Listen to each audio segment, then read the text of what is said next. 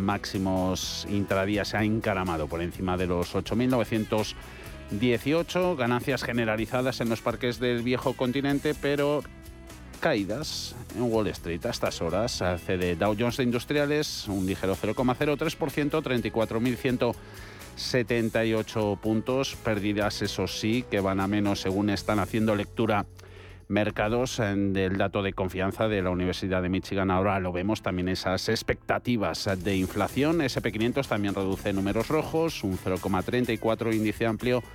3.969 pierde en el mercado electrónico Nasdaq 100 un 0,23 en los 11.433 puntos ahora mismo. Optimismo que algo se apaga en Wall Street en este viernes y 13. Los resultados del cuarto trimestre de la gran banca local en general han superado las expectativas, pero el CEO de JP Morgan advierte de los vientos en contra. Del lado macro, los precios a la importación aumentan, lo hacen por primera vez en seis meses. Y cotizando eso ahora, los datos de confianza del consumidor de la Universidad de Michigan, todo Wall Street va camino de saldar la semana con avances y se prepara para un largo fin de semana con la festividad el lunes del día de Martin Luther King. Paul Mielgo, buenas tardes. ¿Qué tal, Javier? Muy buenas tardes. Eh, el índice de confianza de la Universidad de Michigan sube con fuerza en enero hasta 64,6 desde los 59,7 puntos y frente a los 60,7 que esperaba el consenso de economistas. Pero con lo que se está quedando ahora mismo el mercado es eh, con las expectativas de inflación a un año que caen al menor nivel desde abril de 2021 hasta el 4%, desde el 4,4% a cinco años esa expectativa eh, está en torno al 3%, eh, una décima más de lo esperado. Además, hemos visto que los precios a la importación suben inesperadamente en diciembre, tras cinco descensos mensuales consecutivos. El repunte ha sido el 0,4% el mes pasado, tras una caída de siete décimas en noviembre. Lo que está pesando eh, no es que sean los buenos resultados que en general ha publicado la gran banca estadounidense, sino más bien las guías que están dando sus ejecutivos. Eh, JP Morgan Chase empezaba la negociación liderando las pérdidas de, la Dow Jones, ahora reduce eh, la caída al 1%. La acción de JP Morgan está en 137 dólares está cayendo algo más, un 1,58%. El mayor banco de Estados Unidos por activos advierte que los ingresos netos por intereses este año serán más bajos de lo que esperaban los analistas, incluso cuando la entidad ha registrado otro récord en este apartado durante el trimestre pasado. El beneficio de JP Morgan alcanza en el periodo los 11.000 millones de dólares, superando al consenso los ingresos también eh, baten previsiones, aumentan un 18% hasta los 34.500 millones, pero su presidente y CEO, Jamie Dimon, advierte en un comunicado que aún no conocemos el efecto final de los vientos en contra provenientes de las tensiones geopolíticas, incluida la guerra en Ucrania, el estado vulnerable de los suministros de energía y alimentos, la inflación persistente, está erosionando el poder adquisitivo y eh, ha elevado los tipos de interés. También caen con fuerza los títulos de Bank of America. El aumento de provisiones pasa factura a su cuenta de resultados y gana un 14% menos en el cuarto trimestre. Los tipos de interés más altos han ayudado a compensar en parte la fuerte desaceleración de la banca de inversión. Otro de los que se ha confesado ante el mercado es eh, Citigroup, eh, que está dejándose en torno al 1% en bolsa. La entidad presenta una caída del beneficio en el cuarto trimestre. La firma de Wall Street aumenta las provisiones para hacer frente al empeoramiento de la economía y los menores ingresos en banca de inversión. Y es que eh, ha habido una actividad mucho menor en MA, en adquisiciones y eh, fusiones y también en OPV, salidas a bolsa. Más eh, cuentas de bancos, Wells Fargo está cayendo en más de un 3%, el beneficio se ha reducido más de la mitad en el cuarto trimestre, pero supera expectativas, mientras que los ingresos se quedan cortos. Han bajado un 6% en el trimestre hasta los 19.660 millones de dólares. Este banco, con sede en San Francisco, también ha comunicado que ha reservado 957 millones de dólares en provisiones eh, para pérdidas crediticias. Dejamos el sector bancario y eh, vamos al de aerolíneas, porque aquí también hemos tenido resultados, los de Delta, que superan estimaciones de los analistas. La aerolínea obtiene un BPA de 1,48 dólares y los ingresos alcanzan 13.440 millones supera las cifras del cuarto trimestre de 2019 anterior a la pandemia. Sin embargo, la compañía se muestra cauta para el trimestre en curso y esto es lo que está repercutiendo en la cotización, con el título cayendo con fuerza en torno al 6%, lo mismo que Tesla. Tesla desplomándose también en Wall Street, el fabricante de coches eléctricos recorta los precios de algunos de sus vehículos en Estados Unidos y Europa después de cerrar un cuarto trimestre en el que sus entregas han caído por debajo de las expectativas. Los analistas de Guggenheim recomiendan vender el valor. Y por último, nos eh, fijamos en eh, Apple. La acción eh, de Apple también está cayendo, aunque algo menos, un 0,15% hasta 133,26 dólares. La compañía rebaja la retribución de su CEO Tim Cook en más de un 40% después del desplome del 26% de la acción en 2022. El Comité de Compensación de Apple fija el salario de Cook para este año en los 49 millones de dólares.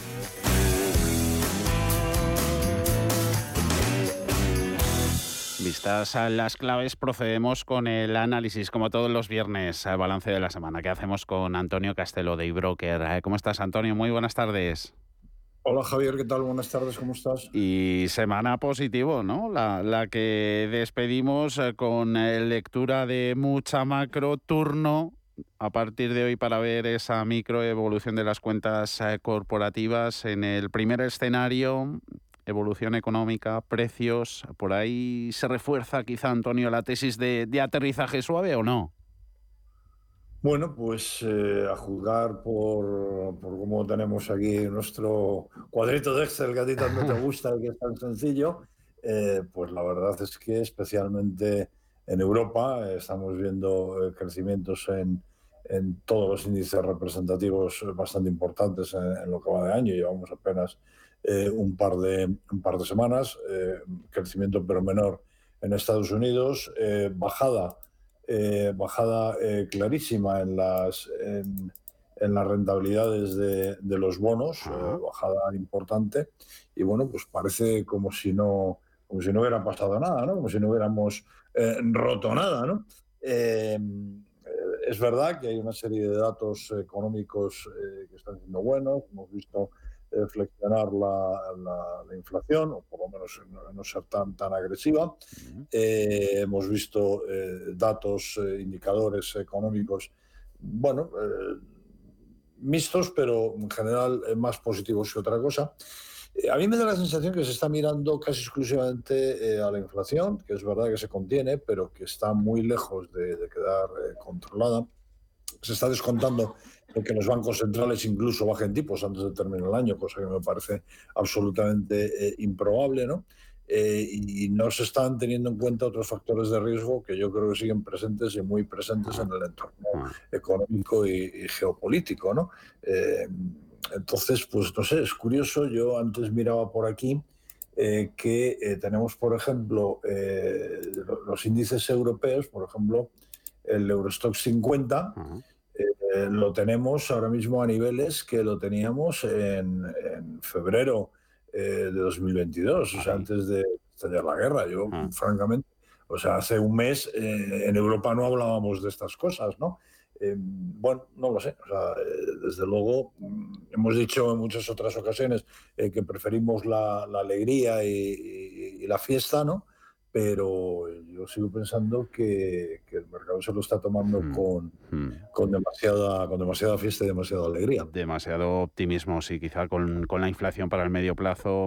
Si finalmente llega pues esa desinflación fuerte es porque paralelamente trae o puede traer ¿no? una, una recesión de, caballo. Una caída económica importante, claro. Y ese escenario no, no sería para celebrar nada. Claro, pero es que además, Javier, eh, eh, tampoco estamos hablando de una desinflación. Estamos ah. hablando de una inflación que más o menos el consenso es que se pueda situar en el entorno del 4% eh, a finales de este año, en el mejor de los casos.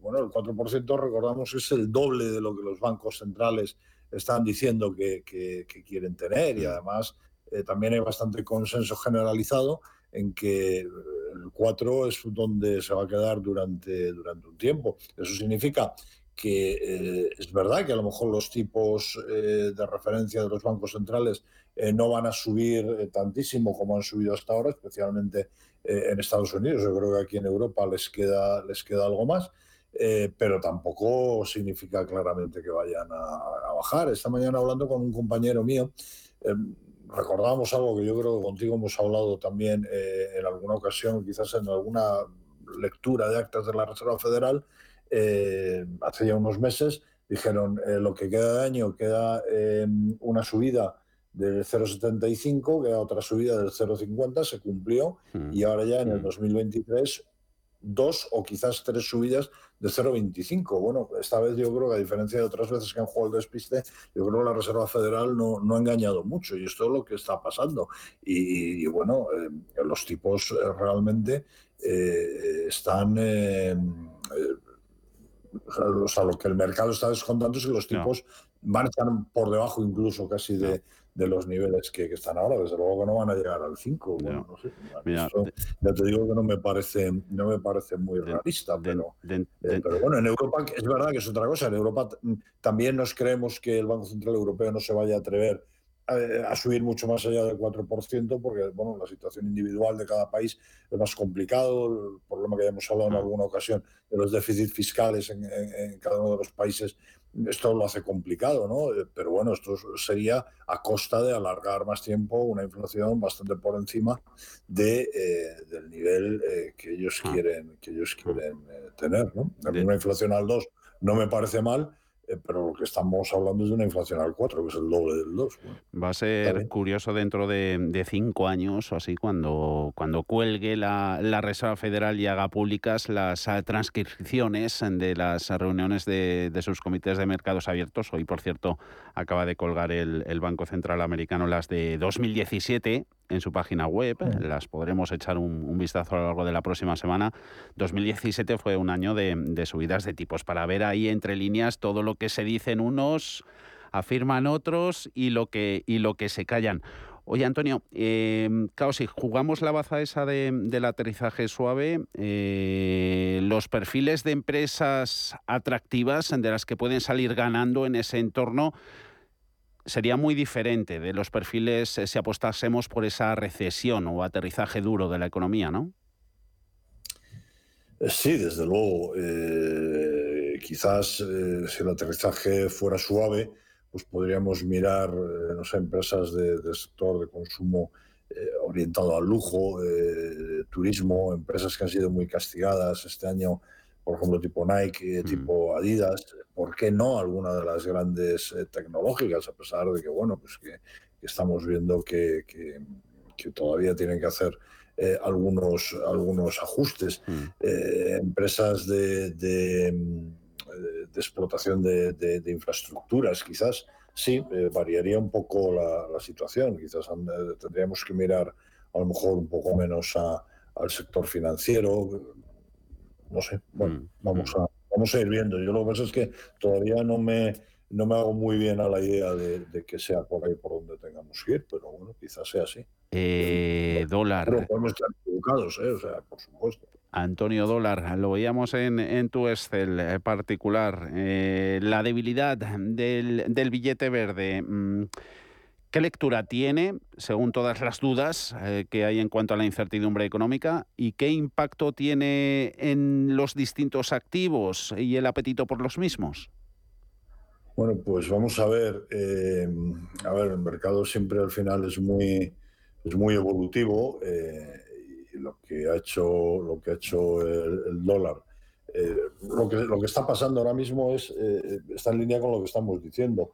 O sea, quizás menos subidas de tipos de interés y hmm. menos intensas en Estados Unidos y mantenimiento de tipos, quizás más subidas eh, desde luego en, eh, por parte del Banco Central Europeo eh, más intensas. Y esto al final por lo que haría sería bueno, pues el efecto contrario al que tuvimos aquí en su momento, que, lo que pasaba era que el euro se caía porque el Banco Central Europeo no movía ficha, mientras durante buena parte del 2022 eh, la Reserva Federal lo hacía y porque aquí pues teníamos eh, todo el tema de, de, la guerra en marcha, eh, porque teníamos previsto un invierno donde íbamos a tener falta de combustibles Em, y esto, pues al final, eh, la guerra lamentablemente va a pasar prácticamente un año y ya no es tan noticia, mm. aunque la tenemos ahí al lado como todos los días, es lamentable, pero es así. Mm. Hemos tenido la suerte, la fortuna de tener en Europa eh, un invierno que de momento pues está siendo templado y no nos está haciendo eh, mucha falta tirar de, de, de recursos energéticos. y bueno, pues esto, esto está bien, ¿no? Pero bueno, de ahí también a, pensar en una debilidad eh, hiper tremenda del dólar y que se vaya otra vez pues a niveles de, por aquí arriba, eh, pues no lo sé. O sea, yo creo que, bueno, pues que tiene sentido eh, que se quede pues en estos niveles de 1,08 o 1,10, que es lo que por otra parte siempre dijimos que bueno, en situaciones normales tendría, tendría sentido, ¿no? Em, eh, a ver, ¿qué, pasaría con, un dólar más débil? Bueno, pues eh, los precios de las materias primas eh, se ajustan normalmente automáticamente al alza ante caídas del dólar, ¿no? Entonces, bueno, estas subidas en los precios dejan mayores márgenes a, empresas del sector, podríamos mirar ese tipo de empresas. también puede ser positivo para empresas que operan en mercados emergentes, cuyas economías se iban a ver favorecidas por la, por la debilidad del dólar. ¿no? Empresas relacionadas con el sector lujo que hemos, que hemos comentado eh, antes, ¿no? quizás podríamos buscar eh, ante ese entorno mayor debilidad del dólar empresas europeas que produzcan en Estados Unidos activos eh, y que sea más caro importar que, utilizar los que hay allí, ¿no?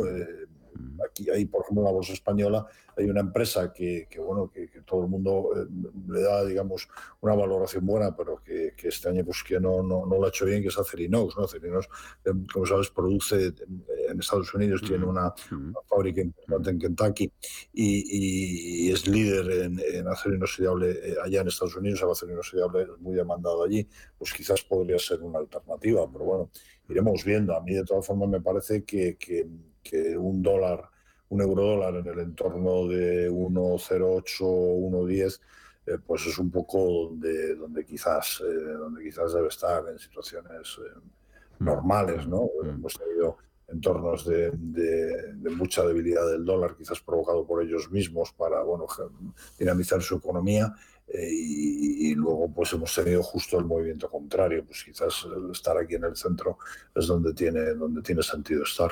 Mencionabas emergentes, hemos visto mucha entrada de dinero en, en mercados de este tipo, tanto en su deuda como en, en activos de riesgo, efecto momento del dólar, efecto también de la reapertura de, de China. ¿Abrimos esa ventana para medio plazo o no? Bueno, sí, vamos a ver, es verdad que muchos países emergentes han estado más protegidos de los efectos de las subidas de tipos de interés eh, eh, y sus economías también no han estado tan expuestas a los efectos eh, que ha tenido la, guerra en Ucrania, no, no tienen los compromisos que se tienen en el mundo occidental con temas medioambientales, por lo tanto, bueno, pues han estado ahí un poco aislados. A estos países no les viene bien un dólar, un dólar fuerte, ¿no? Entonces yo creo que básicamente por lo que has dicho que en algunos casos hemos eh, argumentado antes, ¿no? Efectivamente, mm. pues bueno, si el dólar se debilita puede estar bien, si, si China se realmente se reactiva, que, quizás ahí hay alguna mm. duda o que, o que tarde eh, más o menos en hacerlo, eh, pues sí, podría ser una, una alternativa. Mm, Hoy cotizando también referencias eh, de China, su comercio con la reapertura, pero con desaceleración respecto al, resto del mundo. Mm, Bolsa española que nos quedamos sin tiempo. Por último, Antonio, eh, turísticas y bancos. Eh, es lo más eh, que carbura en estos momentos, pero ¿hay algo más destacado? bueno, yo creo que hay, hay unas compañías que, SACIR lo ha hecho bien el año pasado, a mí me gusta SACIR y Ferrovial, operadores de infraestructuras, que yo creo que es una alternativa buena. Eh, y yo creo que, Inditex también, eh, en otras ocasiones lo he mencionado, yo creo que es una empresa que, que si el panorama se queda un poco más tranquilo y más estable, pues puede ayudar a, subirse al, carro, no tirar del carro. De todas formas, la bolsa española pues, lo, sigue haciendo, lo sigue haciendo muy bien. Bueno, no sorprendentemente, tenemos ahí a los bancos, tenemos a empresas del sector turístico y, tenemos a Repsol, que, que, lo ha seguido haciendo bien, o sea que que pueden añadirse, ¿no? Está, estaría bien. Bolsa española marcando máximos desde el pasado mes eh, de mayo. Ratito agradable, como siempre, los viernes con Antonio Castelo y Broker. Que vaya bien el fin de semana. Abrazo fuerte, Antonio. Chao. Gracias, Javier. Otro para vosotros. Saludos. Hasta luego. Cierre de mercados. Actualidad. Análisis. Información. Si caminas solo, irás más rápido. Si caminas acompañado, llegarás más lejos. Luna Sevilla es su asesor patrimonial de referencia. Prestando nuestros servicios como agentes de Caser Asesores Financieros, somos una empresa con amplia experiencia profesional y una clara apuesta por la formación de calidad, la información transparente y objetiva y por el asesoramiento financiero personalizado y continuado. Si desea más información, visite lunasevilla.es o llámenos al 91 762 3442. ¿Busca una plataforma de trading potente? Con CMC Markets tendrá herramientas de trading de nivel institucional en sus manos con más de 115 indicadores técnicos, osciladores, agenda macro, análisis fundamental de Morningstar. Descubra todo lo que necesita nuestra plataforma de forma gratuita. Opere con el mejor. Pruébelo sin compromiso con una cuenta demo. Entre en cmcmarkets.es o llame al 911-140-700. CMC Markets. Más de 30 años siendo su broker online de confianza. Los CFD son instrumentos complejos y están asociados a un riesgo elevado de perder dinero rápidamente debido al apalancamiento. El 78% de las cuentas de inversores minoristas pierden dinero en la comercialización con CFDs con este proveedor. Debe considerar si comprende el funcionamiento de los CFDs y si puede permitirse asumir un riesgo elevado de perder su dinero. Si te gusta el séptimo arte, Vivir de Cine es tu programa. Dirigido y producido desde Hollywood por José Ignacio Cuenca y presentado por María Ayer. Toda la actualidad del cine, estrenos, festivales y críticas sin olvidar los clásicos. Los jueves a las 10 de la noche y los viernes a las 12 y media de la noche, Vivir de Cine en Radio Intereconomía.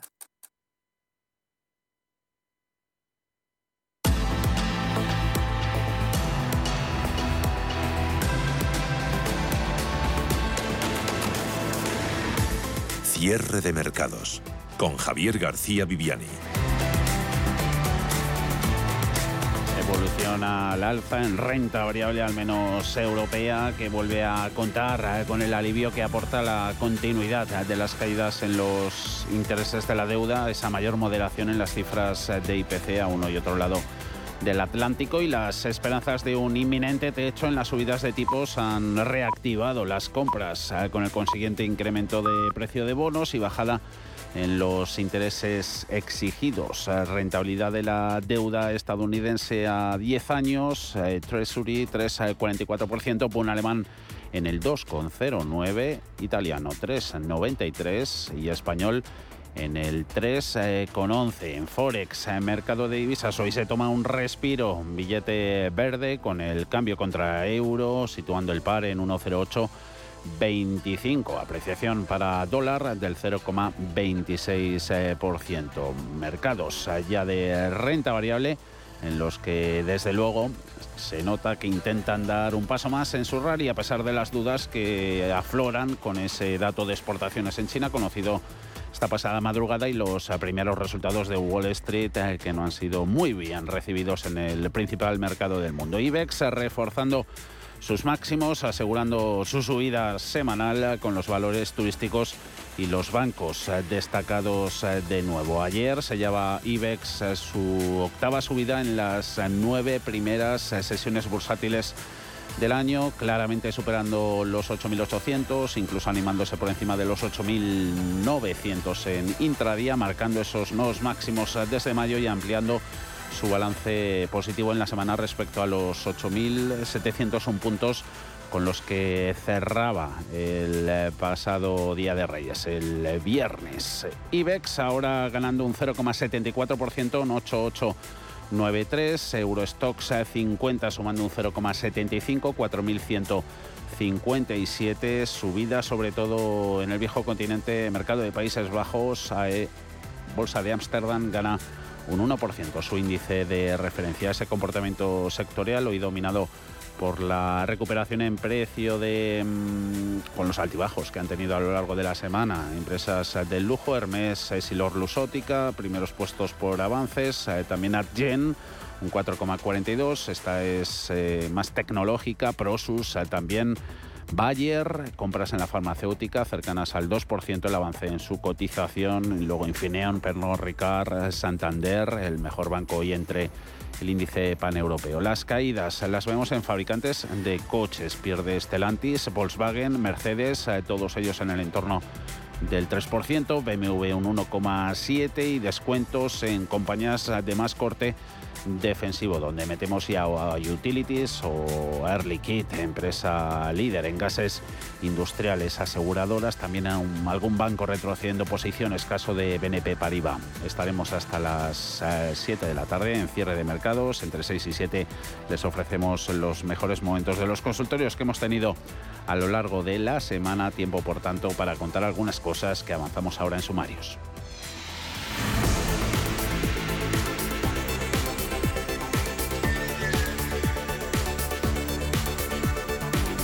Momento en el que los eh, mercados desarrollados podrían entrar en recesión con una inflación que todavía no se ha controlado y con la renta fija y la renta variable cayendo a doble dígito el año pasado, en 2022, cabría pensar que en los mercados emergentes la situación es aún peor. Sin embargo, ya son varios los analistas y las gestoras que han recomendado mirar hacia este área del mercado y hacerlo en detrimento de los países desarrollados. Ana Ruiz, buenas tardes. Muy buenas tardes. Y además no solamente lo han recomendado una clase de activos, sino que ven atractivo en la renta variable y también en la renta fija. El comentario más reciente ha sido el de BlackRock. La principal gestora del mundo se ha posicionado favorablemente con este mercado. Dicen que la reapertura de China y su consumo interno impulsarán el crecimiento mundial cuando las recesiones se materialicen en los mercados desarrollados. Han comentado que se decantan por las acciones de mercados emergentes en detrimento de las de mercados desarrollados y les gusta además la deuda corporativa con calificaciones crediticias elevadas. Por su parte, Morgan Stanley dicen que están seguros de que nos encontramos al comienzo de un ciclo alcista en los mercados emergentes. Esperan que, como en ciclos anteriores, esté liderado por los grandes mercados del norte de Asia, China, Corea del Sur y Taiwán. Según los expertos de la compañía, los mercados emergentes parecen estar saliendo de su ciclo bajista más largo y uno de los más pronunciados. la inflación lleva varios meses eh, cayendo, pero sigue estando anormalmente alta. 2022 fue, de hecho, el año más inflacionista de los últimos 36. En este contexto de pérdida de poder adquisitivo para los eh, trabajadores, patronal y sindicatos no han conseguido ponerse de acuerdo para una subida salarial. Ha sido cada sector el que ha negociado de forma particular y concreta los aumentos. Sin embargo, el Gobierno no quiere renunciar a un pacto de rentas, mientras los sindicatos se abren a subidas salariales ligadas a los beneficios de las empresas, tal y como había planteado en su día la patronal. Vemos letra pequeña y nos preguntamos, Alma Navarro, buenas tardes. Buenas tardes. Si llegará con el 2023 el pacto de rentas que te han comentado. Cuando el pacto de rentas parecía olvidado, incluso enterrado, la vicepresidenta del Gobierno, Nadia Calviño, volvía a hacer ayer un llamamiento a patronal y sindicatos para sentarse en la mesa de diálogo social y negociar subidas salariales acordes al contexto actual en un marco inflacionista que ya parece más aposentado que en 2022, mientras los sindicatos, o concretamente comisiones obreras, han lanzado un órdago a la patronal Toman la palabra la COE y proponen ligar los salarios a los beneficios de las empresas. Eso sí, dicen que de acuerdo a criterios objetivos. Queremos saber qué criterios pueden ser esos, si serían fáciles de medir y también si es viable y realista pensar en un pacto de rentas para 2023. Vamos a tratar de responder a estas preguntas a partir de las 5 de la tarde, las 4 en Canarias con FEDEA.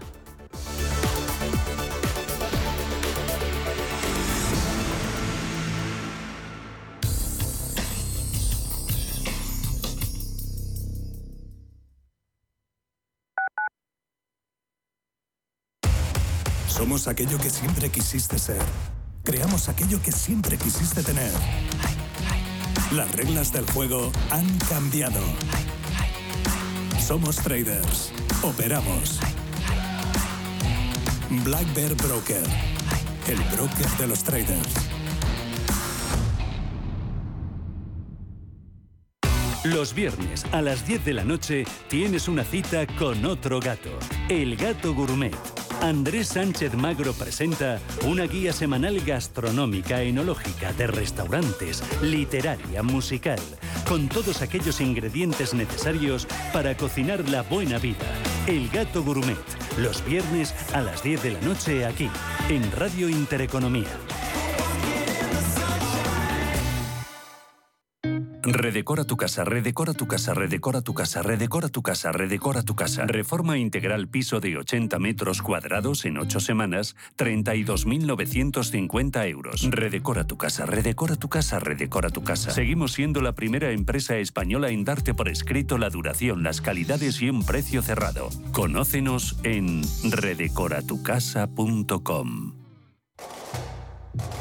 ¿Conoces el restaurante Sidrería Donosti en Madrid? Sí, en el barrio de Argüelles, el de la sidra natural de Astigarraga. Y el de la mejor tortilla de bacalao, el chuletón, los pescados a la parrilla y muchas delicias más de la cocina vasca. Sidrería Donosti, Luisa Fernanda 21 en Argüelles. 91 540 1976, sidreriadonosti.com.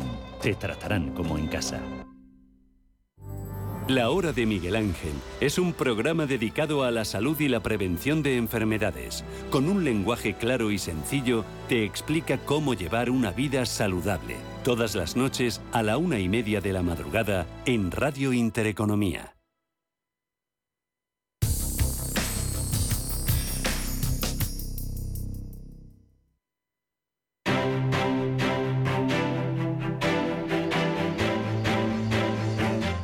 ACS patrocina este espacio.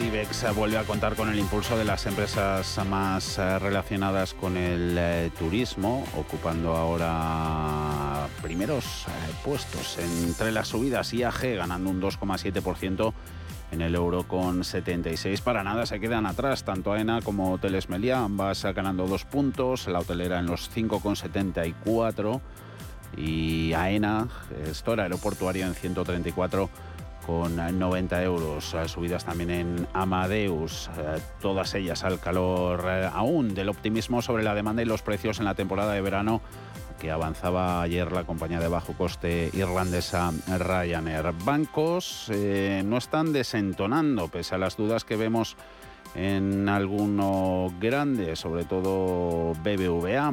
Sabadell también al filo de estar muy planito, 0,98 lo que le cuesta el euro, sumando un 0,06, BBVA son un 0,63, pero por arriba vuelve a estar Unicaja ganando casi un 2,6 en el euro con 23, Santander 3 euros con 13 sumando un 1,72%. ¿De dónde procede el mayor freno y al mercado? Pues de utilities eh, sobre todo y de compañías de infraestructuras, ah, perdiendo SACIR, la más penalizada, un 0,9, 2 euros con 67. Luego tenemos a Endesa, Iberdrola, Enagas, todas ellas con descuentos eh, que rondan el medio punto.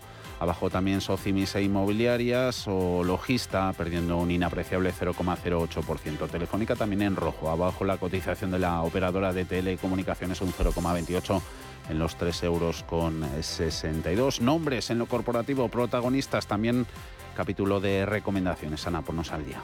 Empezamos por el fondo Fidelity International Limited, ha elevado al 1,6% su participación en Iberdrola tras recibir el dividendo flexible que abona la compañía y que permite cobrarlo bien en efectivo, bien en acciones. Por su parte, los analistas de Bank of America han situado a Repsol como una de sus mejores elecciones entre las empresas petroleras y gasistas del mercado europeo gracias, dicen, a sus balances sólidos y distribuciones altas. Los expertos reiteran su consejo de compra y sitúan el precio objetivo de la empresa en 18,40 euros por acción. Bank of America ha entrado también en el capital de la agencia de viajes online InDreams con una participación del 6,6% según consta en los registros de la CNMC. La compañía se ha disparado en bolsa más del 15% y este movimiento se produce después de que el pasado mes de diciembre el fondo Ardian colocara entre inversores institucionales el 15,6% que tenía en la compañía turística, lo que implicó su salida de la sociedad tras 12 años en el accionariado. También Portobelo Capital ha mostrado su interés en comprar la división de servicios de SACIR, según publica hoy el economista. Su objetivo es adquirir una participación mayoritaria e integrarla con Serveo, la división de servicios de Ferrovial, que compró, recordemos, hace un año. Por su parte, Grenery se refuerza en Chile con la presentación de Gran Teno, su mayor parque solar, que con sus 240 megavatios entrará en funcionamiento próximamente y generará energía suficiente para dar suministro eléctrico a 60.000 hogares, con un ahorro de 186.000 toneladas de CO2 al año. Y siguiendo con las recomendaciones, los analistas de CaixaBank Además de reiterar su visión de compra sobre el valor, han elevado el precio objetivo que dan a los títulos de Unicaja de 1,50 a 1,60 euros por acción. Por último, los analistas de Deutsche Bank han repetido hoy su consejo negativo sobre las acciones de Nagas, han rebajado el precio objetivo que les dan de 13 a 12 euros y medio inferior a su precio actual de bolsa. Grupo ACS, líder en el desarrollo de infraestructuras y servicios, les ha ofrecido este espacio.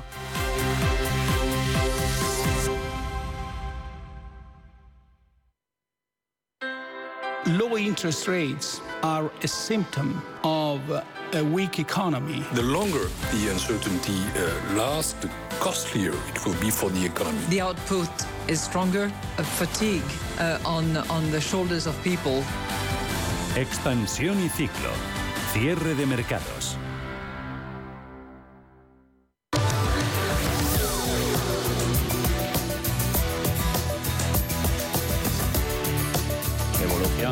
Precios en España para nada tan cotizados eh, como los datos que conocíamos ayer en Estados Unidos. Precios cerraron 2022 un 5,7% más altos que un año atrás. Estadística ha recortado en una décima su estimación inicial del dato de inflación de diciembre, que arroja alma ese fuerte descenso de 1,1 puntos en la tasa interanual respecto a la cifra del mes anterior. Sí, sin embargo, la inflación subyacente, la que no tiene en cuenta precios de combustibles ni alimentos frescos, aumenta siete décimas hasta alcanzar una tasa del 7%, una décima más de lo previsto cuando se publicó el dato anticipado. Luz y gasolina recortan el IPC, pero en diciembre los alimentos, lejos de aflojar, han subido un 1,6% en un mes y en tasa interanual aceleran hasta marcar una tasa del 15,7%. Es la más alta desde que se iniciara la serie histórica en 1994. La presidenta primera ministra de Asuntos Económicos, Nadia Calviño, insiste en que bajar la inflación subyacente lleva más tiempo que bajar la general y dice que vamos por la senda correcta, que hay que seguir así para conseguir que baje esa subyacente y lo que tenemos que hacer en 2023 es seguir en esta misma línea, precisamente por la resistencia a la baja de la, de la subyacente que usted mencionaba y sobre todo el peso de los alimentos en esa, en esa resistencia, eh, hemos tomado eh, las medidas del último paquete del año que yo creo tendrán el impacto en justamente este primer semestre. Desde el Partido Popular aseguran que el Gobierno no está trabajando en la dirección correcta, que no está consiguiendo que el IPC baje, sino todo lo contrario. Elías Bendodo, su coordinador general, la de los productos básicos, la de la energía, la del día a día, ha vuelto a subir ya al 7%. La importante, la que todos los españoles pagamos, la otra inflación se ha reducido una décima, pero la importante, la subyacente, ya va por el 7%. No está bajando, está subiendo. Desde 2022 se confirma así como el año más inflacionista desde 1986, cuando el año terminó con una inflación media del 8,3%. Precisamente en base a estos ah, datos, ah, la Fundación de las ah, Cajas de Ahorro Funcas rebaja la tasa media anual de inflación prevista para este año, para 2023, desde el 4,4 al 3,8%. Sin embargo, revisa al alza la previsión para la tasa media anual de la subyacente, desde el 4,2 al 5,6. Actualización de previsiones para 2023 por parte de Funcas en función de los resultados de diciembre y de la evolución más reciente del petróleo y de los futuros del gas. En el escenario central, la previsión para la tasa media anual del índice general se recorta desde el 4,4 hasta el 3,8, debido, dice Funcas, a que a lo largo del año van a actuar efectos escalones en diferentes sentidos, favorables en los meses centrales del año y desfavorables en los meses finales. La tasa interanual prevista para diciembre superior a la media anual 5,4, tasa media anual prevista para la subyacente sube del 4,2 al 5,6. Raymond Torres, director de coyuntura económica de Funcas, reconoce que va a costar más que la subyacente baje. Ahora la inflación energética se modera pero no se trasladará al resto de precios hasta, bueno, bien entrado el año, ¿no? Y por tanto todavía eh, esa inflación subyacente tendrá una cierta inercia. Veremos posiblemente eh, ligeros descensos eh, en los próximos meses, pero yo creo que habrá que esperar la segunda parte del año para que de verdad podamos hablar de desescalada de ese núcleo central de, de precios. Por tanto, vigilancia y veremos también qué pasa con los precios energéticos, porque son muy volátiles y hay que ver si se confirma esa, esa, buena noticia y es que se frenan eso, la, la crisis energética, la creación de empresas eh, cerró 2022 con una caída del 2,5%, aunque el capital inicial invertido sube un 2%. La creación de empresas cae un 2,5% en 2022, situándose en las 99.500 nuevas entidades. Capital inicial invertido, como dice, sube un 2% hasta sumar un total de 5.172 millones de euros. En diciembre se acentuó la caída de la creación de empresas, se produjeron 8.306 constituciones, esto es un 7% menos que el mismo mes del año anterior. Lo mismo sucedió con el capital inicial invertido. Recorte interanual del 11% quedó en 513 millones. Las tres empresas constituidas en 2022 con mayor inversión fueron ArcelorMittal Flat Holding Spain con 314 millones, Baladre Capital con 237 e Invercachi con 159. Sectores de la construcción, actividades inmobiliarias, comercio y servicios, los que más nuevas empresas registraron a cierre de 2022. Y en lo político, una empresa que estuvo a punto de cerrar. El día después de las primarias de Ciudadanos, la candidatura de Inés Arrimadas, ganadora de la consulta, ha pedido a la de Edmundo Val que reme a favor de la candidatura ganadora. Sí, Patricia Guasp, elegida como nueva portavoz política de Ciudadanos, con el apoyo del 53,25% de los afiliados de su partido, es la ganadora, candidatura apoyada por la actual presidenta de Ciudadanos, Inés Arrimadas, que se disputaba el liderazgo con Edmundo Val mi compañero Adrián Vázquez, que es además el jefe de la delegación en el Parlamento Europeo, asumirá la Secretaría General con las competencias orgánicas y eh, yo misma eh, asumiré la portavocía política, y es decir, el liderazgo político del partido, después de que Inés Arrimadas diera un paso al lado eh, y quiero destacar su generosidad para ella enfocarse a la portavocía del Congreso de los Diputados. En su primera intervención oficial, la nueva portavoz política de la formación ha confirmado que Inés Arrimadas continuará, como decimos, como líder en el Congreso. Ha anunciado la primera decisión de su hoja de ruta, enmendar el paso que dio en 2019 el entonces líder del partido naranja, Albert Rivera, al situar al Partido Popular como socio preferente a la hora de negociar acuerdos postelectorales. Ahora las negociaciones se llevarán de cada vez de uno en uno.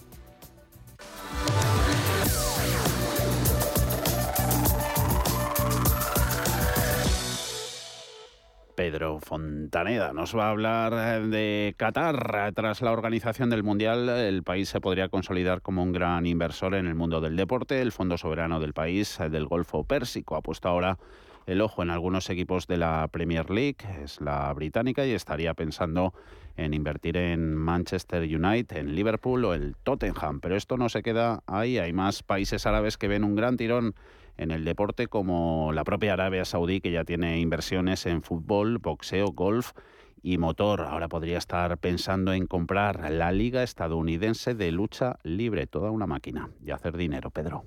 La WWE, efectivamente. Tras el Mundial de Qatar, o más bien durante el Mundial de Qatar, la noticia más importante, al menos en mi opinión, fue que Qatar suministrará gas natural licuado a Alemania, al menos hasta el 2024. Este tipo de acuerdos comerciales bien valen una inversión mil millonaria de, de celebrar un Mundial en tu país. Esto, al fin y al cabo, es una decisión estratégica, ¿no? Una manera de entrar en un fenómeno cultural occidental que tiene importancia, pues, como decíamos, cultural, pero por consecuencia también un valor económico enorme. Bloomberg ha informado de que el presidente de Qatar Sports Investment, eh, Nasser Al-Khelaifi, eh, se ha reunido con el presidente del Tottenham, Daniel Levy, para tratar la posible compra de una participación en el club londinense. El fondo no solo baraja comprar el Tottenham, sino que podría adquirir parcial o totalmente otros equipos. Estamos hablando del Manchester United o Liverpool, por ejemplo. La Premier League, la Liga Británica, tiene un crecimiento muy grande, por lo que esas inversiones podrían ser muy provechosas. El Manchester, club comparable en, tamaño al Madrid o al Barcelona, eh, pertenece a una familia estadounidense, los Glazer, que ahora buscan inversores o hasta barajan la posibilidad de vender el equipo entero. Lo mismo pasa con el Liverpool. En la Premier hay dos equipos cuyos propietarios ya son de Oriente Medio, Manchester City y Newcastle. Las normas de la UEFA prohíben que dos equipos propiedad de un mismo grupo entren en una de las competiciones europeas. Actualmente no hay normas que impidan que un equipo de una competición tenga una posición minoritaria en otro de la misma competición. Hoy hemos hablado con Raúl Calle, desde Ibro, que ya le conocemos aquí, especialista en análisis técnico, y nos ha hablado de algunos equipos. Empezamos por el más valioso, de donde salió Cristiano Ronaldo, el Manchester United.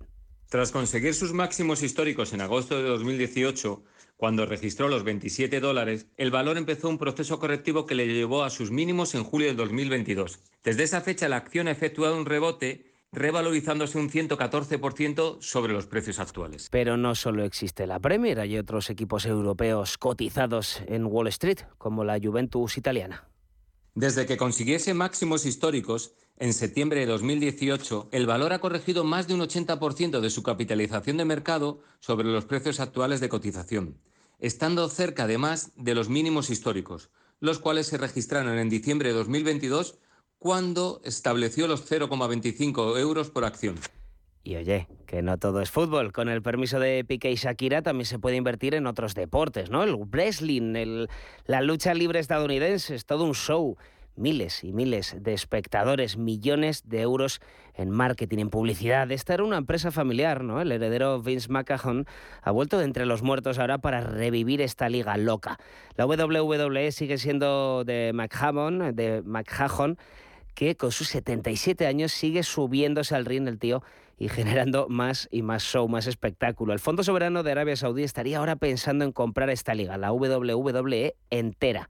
Esta liga, evidentemente, también cotiza en Wall Street. Escuchamos de nuevo a Raúl Calle.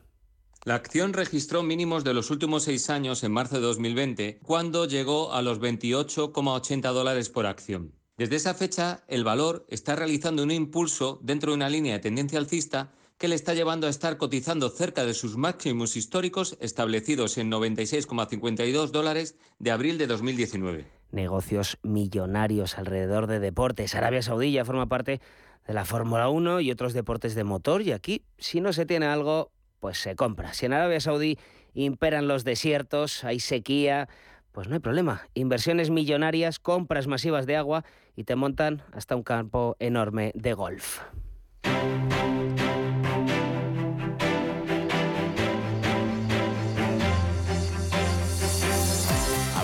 En los últimos horas, eh, la presidenta de la Comisión Europea, Ursula von der Leyen, diciendo que van a proponer esa reforma del diseño del mercado eléctrico para la Unión Europea esta primavera. España ya ha presentado la suya. Von der Leyen, jefa de mm, comunitaria, asegurando que debemos seguir aumentando la presión sobre Rusia y seguir apoyando Ucrania. Comentarios también en la conference call del CFO, el financiero de Bank of America, manifestando el ejecutivo que es reacio a dar guías eh, de evolución de negocio para todo el ejercicio dada la incertidumbre que todavía rodea a los futuros movimientos en los tipos de interés por parte de de la Reserva Federal. Ya hemos visto cómo no se ha tomado bien el mercado, esa quizá falta de orientación, mensajes negativos sobre vientos en contra y los balances que han presentado los eh, titanes de las finanzas en Estados Unidos, con caídas eh, para muchos de ellos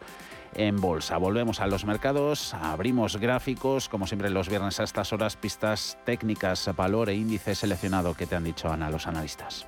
Hoy hemos hablado con Joaquín Gual de Más que Trading y en cuanto a índices se decantaría por el DAX. Cree que es de los más fuertes actualmente y le quedaría una zona de resistencia clave para la vuelta a máximos históricos. Solo va a poder seguir subiendo desde donde está, que es casi en el 80% de la caída previa, sería el FIBO 76.4, ¿no? En la zona de los 13.500, 15.350.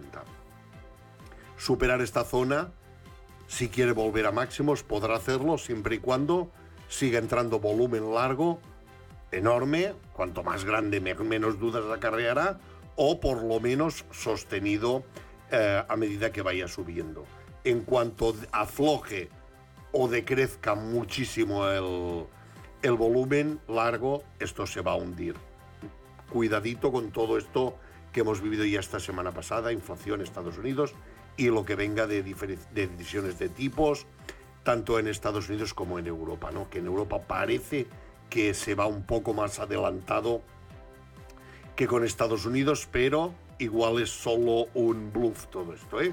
Cuidadito, uh, de momento el volumen y el precio acompaña. En cuanto a valores, nos hablaba de IMAF con ticket IMAB, una compañía biofarmacéutica que se dedica a descubrir, desarrollar y comercializar productos biológicos para tratar el cáncer y trastornos autoinmunes. Eh, creemos que este mes de diciembre pasado marcó unos mínimos, puesto que hemos visto un giro de volumen a largo importante.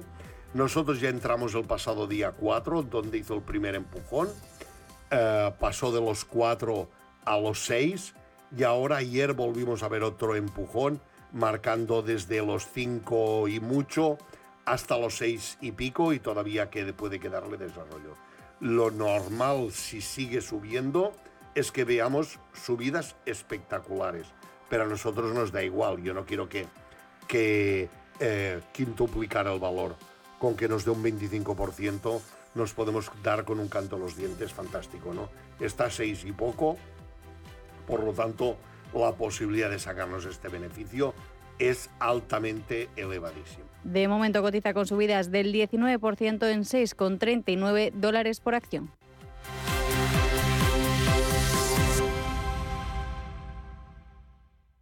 Air Europa presenta Cosas que vuelan. Las croquetas de tu madre, tu talla en las rebajas y sobre todo las increíbles ofertas de Time to Fly. Vuela a Europa desde 25 euros o Caribe, Centro y Sudamérica desde 307 euros. Precios por trayecto comprando ida y vuelta. No te duermas y reserva ya en ereuropa.com porque estos precios vuelan. Air Europa, tú decides.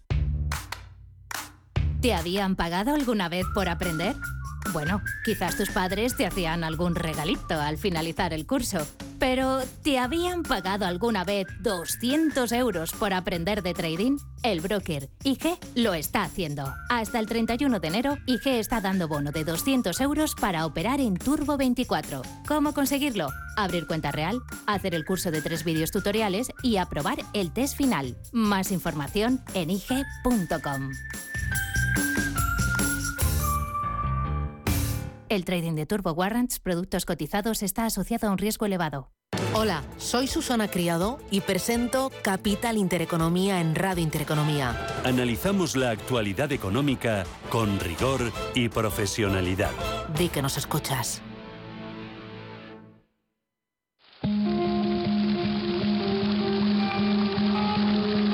La fuente de la vida. Un viaje a través de los siglos y la historia de la humanidad. La Fuente de la Vida. De lunes a viernes, de 12 a 12 y media de la noche, aquí, en Radio Intereconomía.